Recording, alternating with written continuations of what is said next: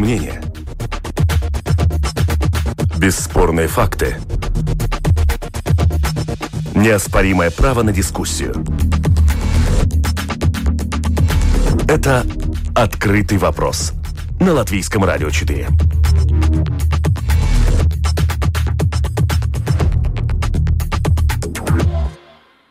Здравствуйте, уважаемые радиослушатели. Вместе с вами в эфире Латвийского радио 4.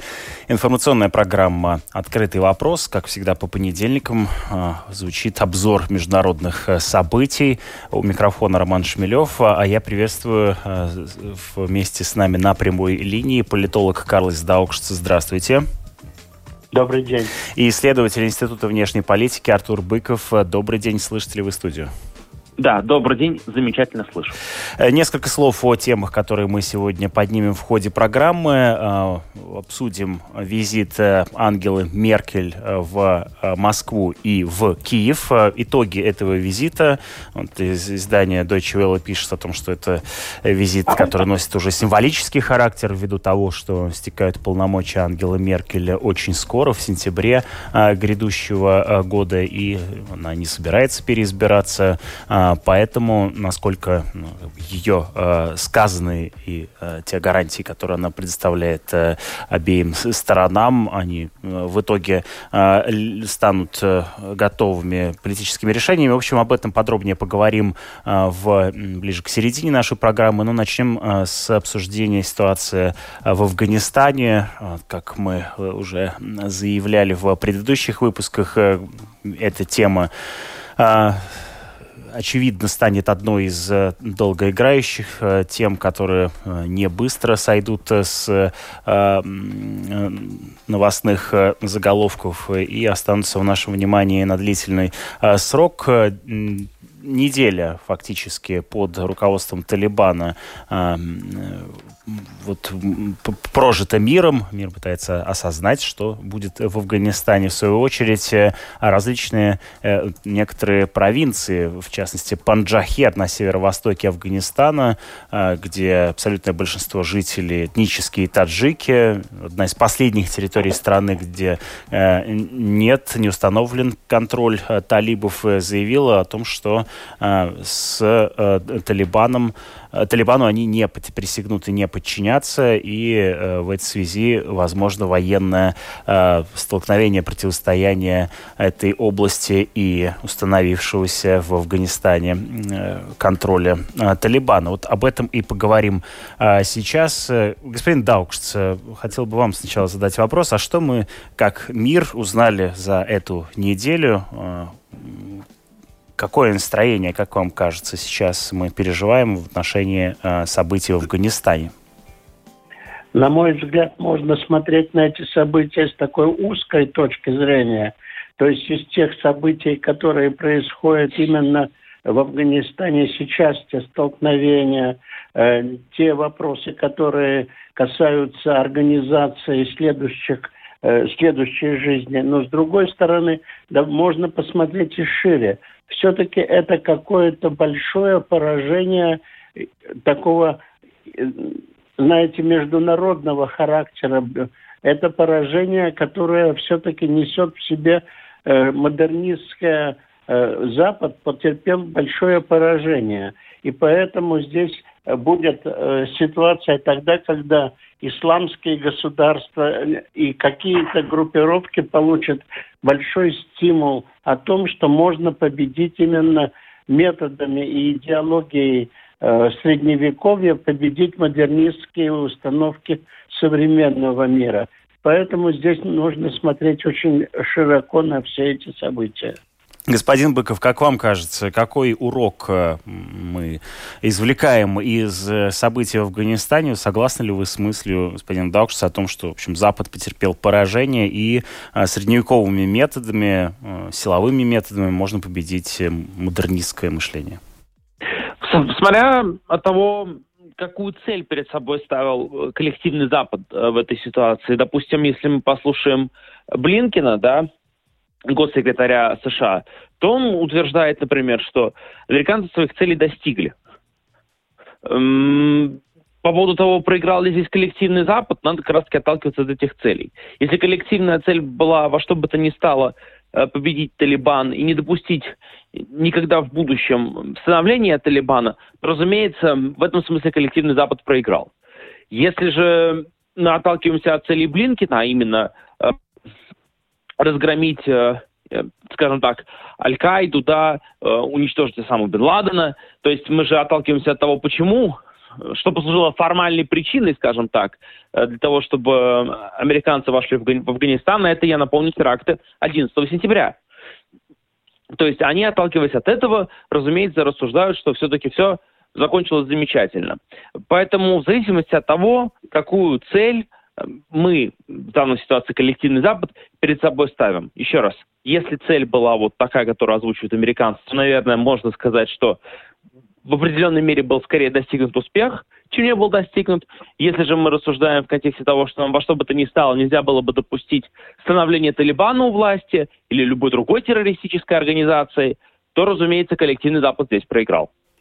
Э, главный редактор Московского центра Карнеги Александр Баунов высказал, на мой взгляд, оригинальную мысль. Прошу вас ее прокомментировать о том, что США до этого момента были, ну, в общем, экспортером демократических ценностей, а стали импортером безопасности. И в этом смысле произошел очень важный, ценностный, в общем, идеологический э, сдвиг э, в внешней э, политике США. Можно ли э, считать, что многое изменилось за эти годы в в ценностях, политических ценностях э, э, и внешней политике США. А как вам кажется, господин Быков? Я думаю, что скорее нет, чем да. У меня до сих пор есть только ощущение, что Соединенные Штаты Америки себя воспринимают как экспортера так называемых э, Э, либерально-демократических западных ценностей. Тут можно придумывать э, разные способы обозначения этого. Да. Возможно, в некоторой степени поменялись методы, да, то есть мы замечаем, что действительно выводятся, ну, выводятся войска из Афганистана, да, из Ирака и так далее. То есть вроде бы, казалось бы, сокращается присутствие Соединенных Штатов Америки, вот такое вот силовое назовем его так, в мире, но, на мой взгляд, это скорее тенденция, указывающая на то, что в Соединенных Штатах Америки существует запрос на то, чтобы Э,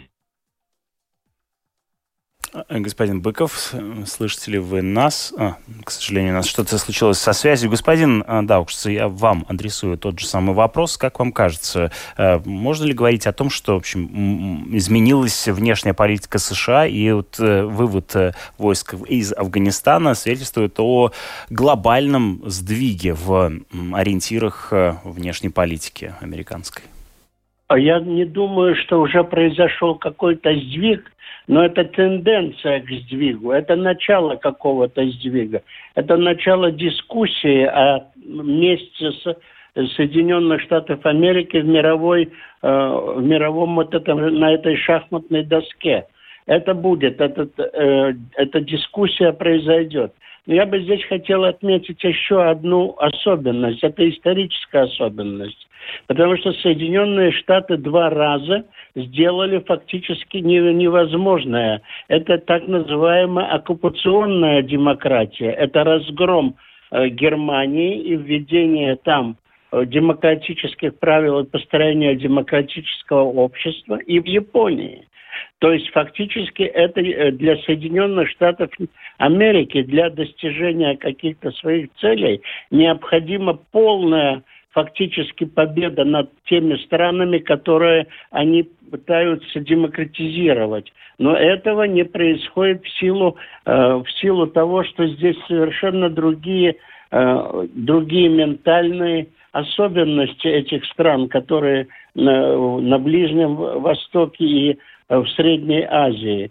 Самое главное, я думаю, что здесь будет зависеть от того, как в дальнейшем будет развиваться отношения в, э, в Средней Азии, потому что здесь Амери... Соединенные Штаты Америки пытаются сейчас фактически установить какие-то свои особенные связи с этими странами, Таджикистаном, Узбекистаном, э, и поэтому здесь должны смотреть на вот этот э, этот участок отношений. Притом давайте не забудем о том, что фактически американцы выполняли квази-союз с Россией. Фактически они прикрывали до сих пор в Афганистане от талибов, фактически прикрывали и Среднюю Азию. Поэтому здесь для России очень важный этот элемент, когда сейчас Лавров достаточно э, нервно реагирует на то, что Талибан и его идеология может особенно проникнуть в эти страны, которые считаются э, мягким подбрущем э, России. И поэтому здесь э, все будет зависеть от того, каким образом будет решен именно вот этот вопрос. Здесь висит и вопрос Китая. Конечно, это очень сложный клубок. Афганистан взорвал эту фактически ситуацию, или можете говорить, что Соединенные Штаты Америки своим уходом, э, объявлением об, об, об уходе взорвали эту ситуацию. Здесь очень сложно и однозначного э, прогноза, по-моему, пока сделать нельзя. По поводу ситуации в регионе Паджишер, э, это регион, э, одна из провинций э, в Афганистане, причем она, в общем, внутренняя провинция, то есть окружена со всех сторон другими провинциями Афганистана, не граничит с другой какой-то территорией, другим государством, соответственно, в общем, помощи ждать неоткуда. Вот лидер этого этого расположенного в Панджшере движения сопротивления талиба Махмад Масуд заявил, что, в общем, готов к переговорам о формировании общего правительства, чтобы избежать противостояния, но э, дал понять, что подконтрольные ему силы могут оказать талибам вооруженное сопротивление. В свою очередь, в социальных сетях Талибан сообщил, что к Паджишерскому ущелью отправятся вооруженные люди, поскольку местные государственные чиновники отказались передать его а, мирным а, путем.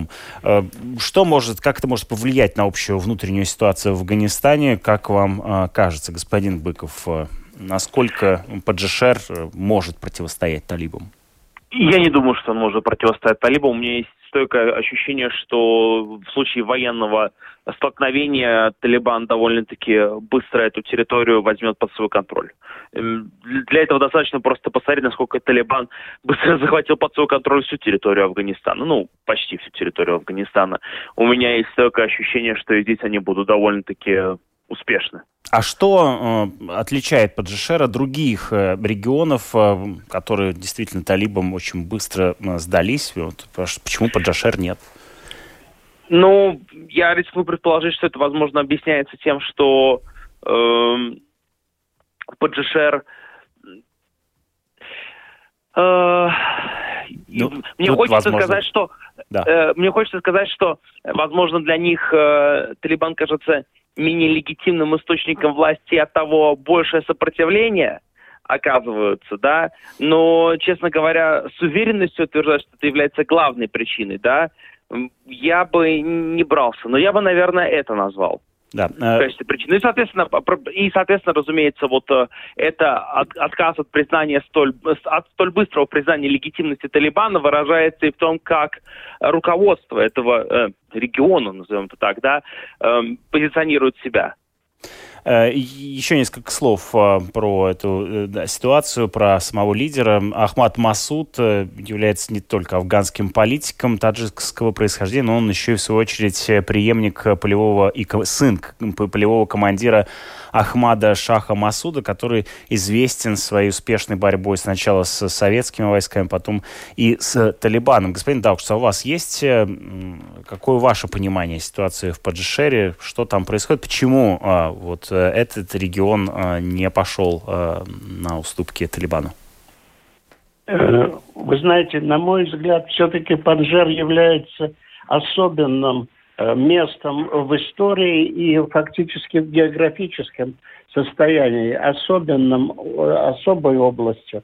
Но я думаю, что здесь все-таки сконцентрировано огромное количество добычи золота, редких металлов. Это очень богатая долина в этом плане, и поэтому используется она во всех э, геополитических размышлениях.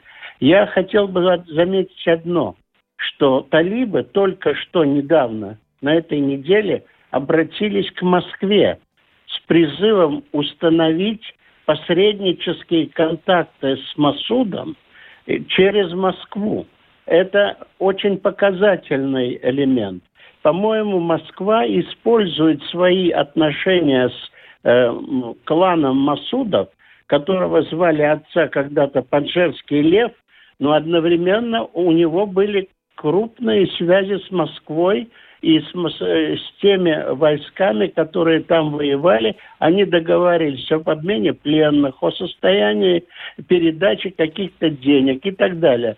Я думаю, что Москва устроила здесь достаточно сильную, если не ловушку, то, по крайней мере, как бы передовой фронт прикрытия границ э, в Средней Азии, еще создать для талибов одну проблему, которая не доходит пока до границы, но одновременно таджики и узбеки все-таки являются большой составной частью и талиб, э, антиталибского движения. Поэтому здесь есть геополитические интересы. И в то же самое время нужно сказать, что Панджер является областью экономического интереса Китая. Поэтому вот здесь мы еще будем наблюдать очень сложные отношения. Я не думаю, что сегодняшнее сообщение Талибана о том, что они уже окружили Панджер и готовы туда войти, что это удастся так быстро. Потому что все-таки поддержка Узбекистана э, и, и, друг, и других э, Э, этнических групп все-таки здесь будет очень сильной. Думаю, что здесь еще будут разворачиваться достаточно жесткие бои. Так быстро Панджар не пойдет. Эм, что касается э, реакции Европы, да, глава Еврокомиссии Урсула фон дер Ляйен призвала страны ЕС принять беженцев из Афганистана. Из Афганистана она отметила, что государства, принимавшие участие в миссии в Афганистане, должны выделить квоты на прием э, беженцев. Э, насколько последовательно ведет себя Европейский Союз в отношении ситуации в Афганистане и насколько активно проявляет себя в попытки урегулировать, повлиять на эту э, ситуацию. Господин Быков, как вам кажется? А, ну, что касается вопроса беженцев, то в некоторой степени, я думаю, Европейский Союз себя ведет в этом плане довольно-таки последовательно.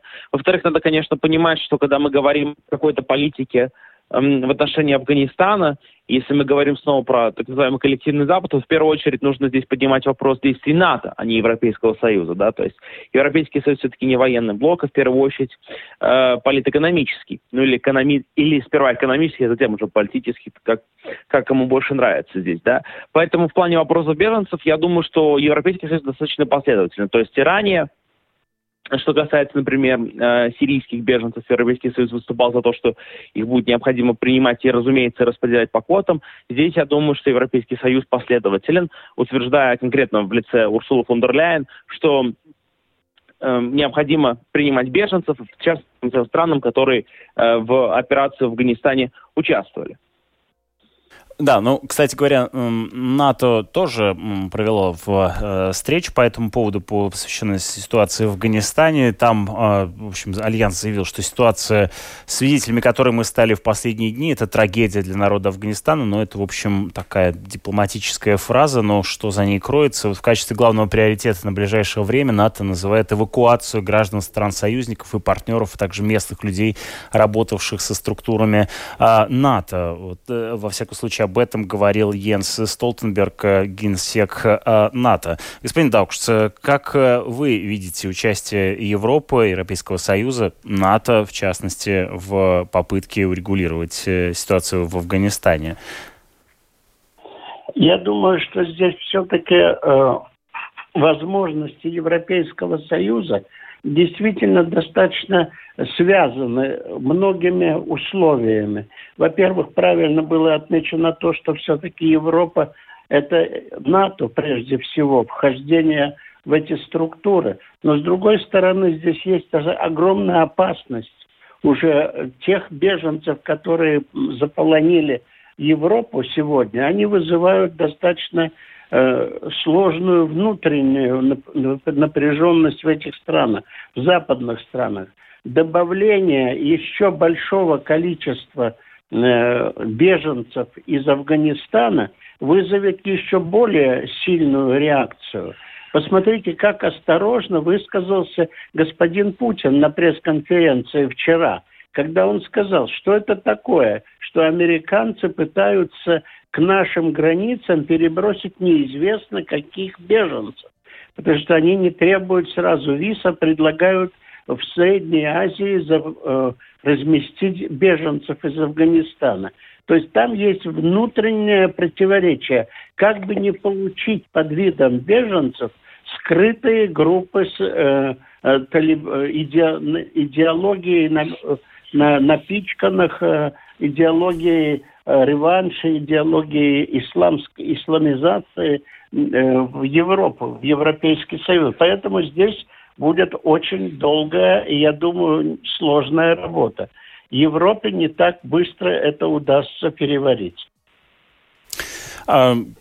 Как вам кажется, когда мы увидим какое-либо формирование ну, так называемого правительства в Афганистане или, во всяком случае, руководство, вот, в том числе и э, лидер Паджира, да, заявил о том, что, в общем, готов вступить в такое правительство и считает, что там должны представлены быть и силы, которые, э, ну, так сказать, не э, вступают в Талибан. Вероятно ли это, что мы увидим такое более или менее классическое формирование такого Э, кабинета э, или некоторого правительства в Талибане. Как вам кажется, господин Даукс?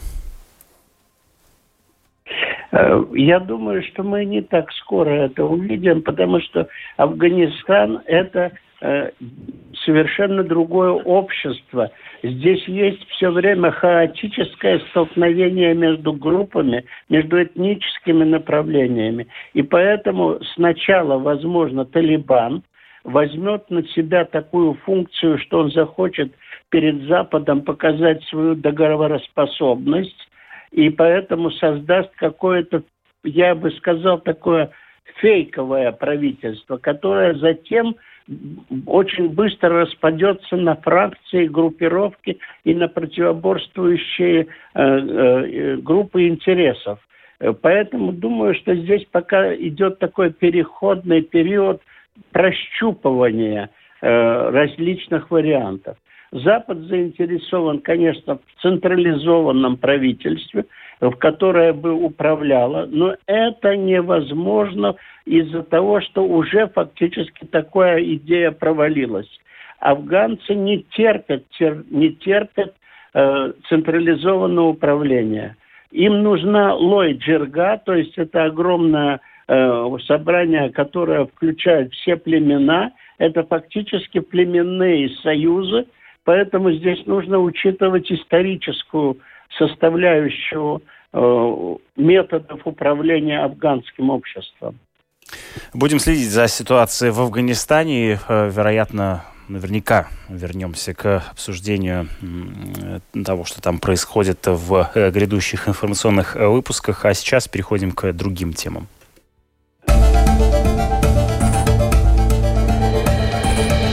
Это «Открытый вопрос» на Латвийском радио 4. Вместе с нами на прямой связи исследователь Института внешней политики Артур Быков и политолог Карлос Даукшс. Мы продолжаем а, обзор международных событий. Ангела Меркель последний раз в а, должности канцлера а, Германии э, ФРГ посетила с официальным визитом Москву и э, Киев. Э, главным пунктом э, переговоров с лидером Украины Владимиром Зеленским стал обсуждение транзита и так называемых гарантий для Киева. Вот, как пишет издание Deutsche Welle, встреча двух лидеров продолжалась около часа. За вычетом времени на перевод непосредственно общение Меркель и Зеленского длилось не более 40 минут. Перед журналистами они появились не в лучшем расположении духа. Зеленский выглядел уставшим и не улыбался. Выражение лица Меркель было серьезным и сосредоточенным. Как сообщала глава немецкого правительства, на переговорах в Москве она выступала за скорейшее продление договора о транзите газа между Украиной и Россией. А, при этом Меркель не сказала, какой именно ответ ей дал российский президент. А, Мы едины с американской стороной в том, что газ нельзя использовать как оружие. Есть большое беспокойство по этому поводу, и я воспринимаю это серьезно, заявила а, канцлер. Она также подчеркнула, что Берлин выступает за санкции ЕС в отношении России, если трубопровод будет использован как оружие. Господин Быков, вот эта встреча с лидерами обеих стран, Российской Федерации, Украины. А зачем она была нужна Германии, как вам кажется? Я думаю, что она в первую очередь нужна была для того, чтобы обозначить приоритеты Германии в политике. Что несмотря на то, что Меркель собирается уходить, э, вероятнее всего, э, в случае победы христиан, э, Христианско-демократического союза на предстоящих выборах, э, политика, внешняя политика Германии останется такой же, какой она была сейчас при Меркель. А именно – Э, попытка удержать вот этот вот баланс между тем, чтобы полностью не разрывать отношения с Россией и, в то же самое время э, поддерживать Украину, но так, чтобы эта поддержка Украины, опять же, не закончилась тем, что отношения с Россией полностью расстроятся и перейдут в самую плохую негативную фазу, которая когда-либо была Э, в отношениях между Россией и Германией после Второй мировой войны. А не кажется ли вам, что э, Ангела Меркель и, собственно, Германия сейчас э, пытается усидеть на двух стульях? С одной стороны... Ну, в известном смысле это то, что я хотел сказать, да. только покрасивее и не так, может быть. Да, господин Даукшиц, как вы оцениваете итоги этой встречи с обеими, с обоими лидерами? Мне кажется все-таки, что Ангела Меркель здесь попыталась действительно показать отношение Европы к украинскому вопросу и как в Москве, так и для европейского сообщества в этом плане. Думаю, что там есть один аспект, который мы как бы, как бы не, не, акцент, не педалируем. То есть фактически она предложила созвать нормандский, нормандскую четверку. Это значит, что Ангела Меркель все-таки не допускает пока участия, прямого американского участия в этом формате, на что фактически настаивает и думает, что ему удастся Зеленский убедить более, когда он 30 августа должен встретиться с Байденом. Здесь происходит эта игра между большими тремя игроками – и, конечно, был и определенный нюанс, который я бы хотел подчеркнуть. Ангела Меркель не дала четкого ответа на то, как будет сдерживаться и как будет организована проблема э, поставки газа э, после 24 года, когда, когда истекает срок всех договоренностей. Как повлияет украинск, на украинскую трубопроводную сеть вот этот именно переходный период. Поэтому думаю, что там была проблема гарантий. А гарантий Меркель пока дать Зеленскому никаких гарантий она не может. Ключ находится в Москве. И поэтому здесь Меркель находилась в очень сложной дипломатической ситуации. И хотя призывает исполнять минские договоренности, но я уже давно говорил, что минские договоренности – это одна из самых больших дипломатических неудач Европейского Союза. Но это более другая тема. Эм, господин Быков, э, Deutsche Welle называет э, этот э, прощальный визит Меркель в Киев элементом челночной дипломатии. Вот съездила к одну, поговорила с одному лидеру, ко второму лидеру, и как бы между ними там пыталась что-то как бы найти какие-то точки вза взаимосоприкосновения. А, но при этом ну, можно ли назвать этот визит удачным, к чему он, в общем, привел? Вот я пытаюсь для себя, на всяком случае, понять, да, что он значит и какие, какой сухой остаток этой встречи. И, честно говоря, и то, и другой не очень понимаю. Вот можете вы ли вы эм, прояснить? В сущности, да, в сущности, на мой взгляд, э, я, пожалуйста, соглашусь с тем, как это сформулировал э, господин Даукс. Действительно, э, Ангела Меркель, э, точнее говоря, Европа в лице Ангелы Меркель выразила свою позицию по текущему украинскому конфликту. В известном смысле, я думаю, что Ангела Меркель получила, что называется, обновление о том, как себя чувствует Россия и Украина в этом вопросе. Э, еще раз высказала позицию Европы по всему спектру вопросов, начиная от Минских соглашений, заканчивая Северным потоком вторым. И, собственно, в этом была, на мой взгляд, цель этих визитов. То есть еще раз понять, э, на какой странице мы находимся, и показать, э, собственно, России и Украине, на какой странице находится Германия и в самом широком смысле Европа. На мой взгляд, э, с этой целью, если действительно такова цель была у визита Меркель, Меркель справилась.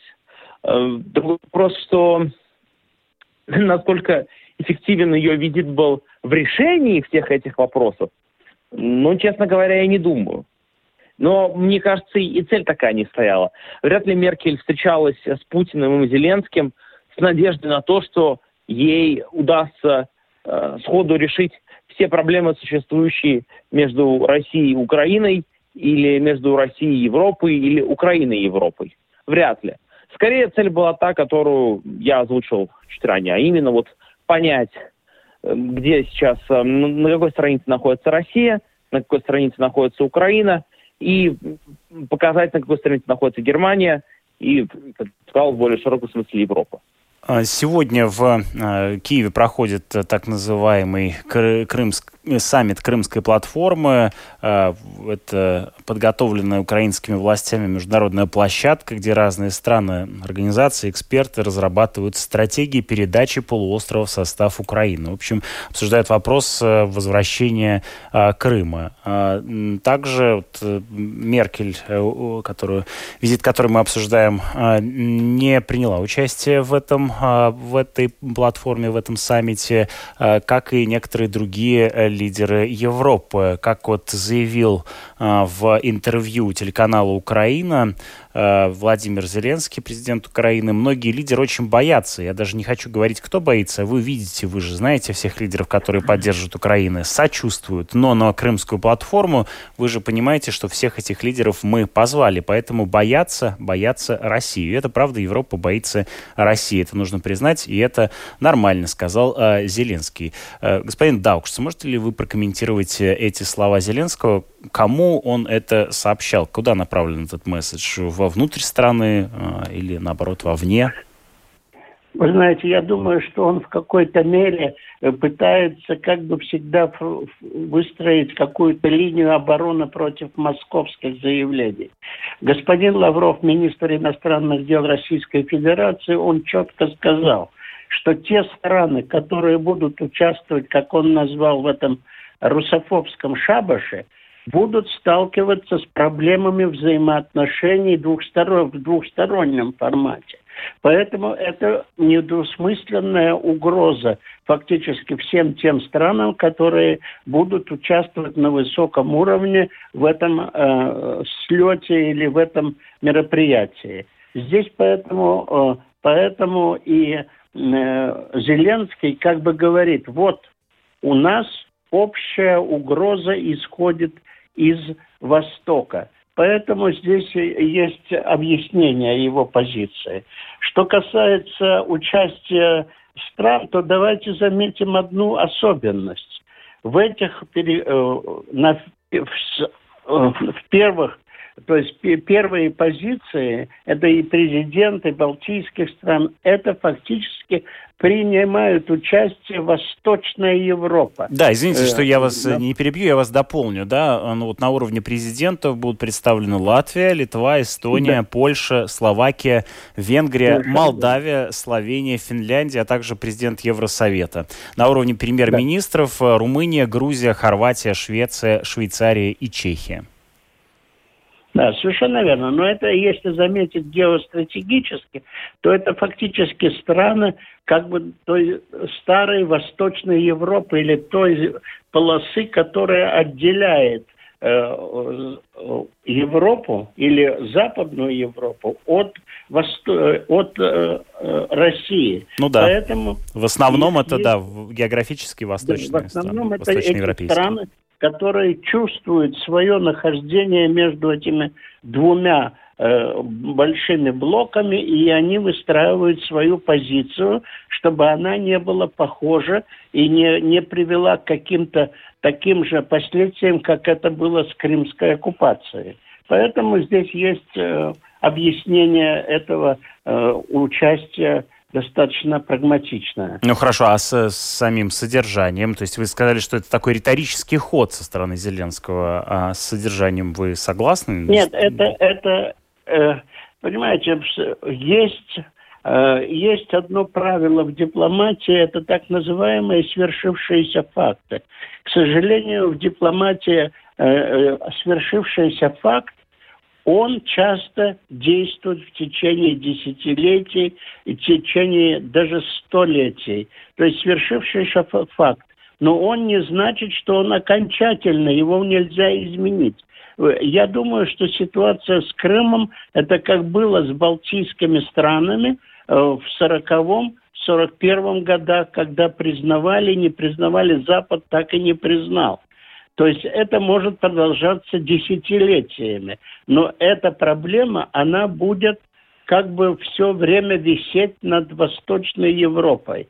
И поэтому э, различные правительства, каждый будет формулировать свое отношение к этой проблеме очень прагматично, исходя из своих национальных интересов и интересов национальной безопасности.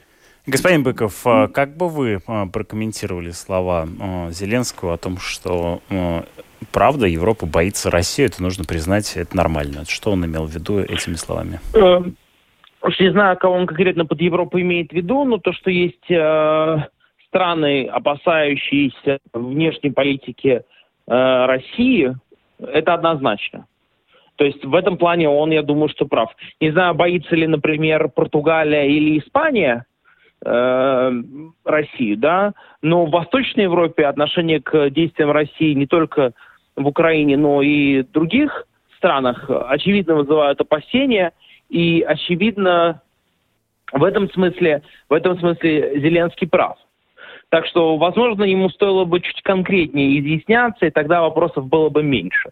А так, конечно, говорят, что вся Европа, я напомню, это 53-54 страны, да, то есть в зависимости от того, что, что вы включаете в Европу, да, утверждать, что все они боятся России, ну, на мой взгляд, довольно-таки неконкретное заявление. Ну что ж, будем э, смотреть и э, следить за итогами этой крымской платформы, а, о чем договорятся лидеры в данном случае, и э, какие решения будут приняты, и приняты ли если таковые будут. Да, благодарю вас за участие в нашей программе. Вместе с нами на прямой связи были исследователь Института внешней политики Артур Быков и политолог Карлос Даукшц. Э, в эфире Латвийского радио 4 прозвучала программа «Открытый вопрос». Мы обсуждали международную политику. Оставайтесь вместе с нами. Впереди вас ждут новости. Э, у микрофона был Роман Шмелев, за режиссерским пультом Том Шупейко. А спродюсировала сегодняшнюю программу Анастасия Смоловская.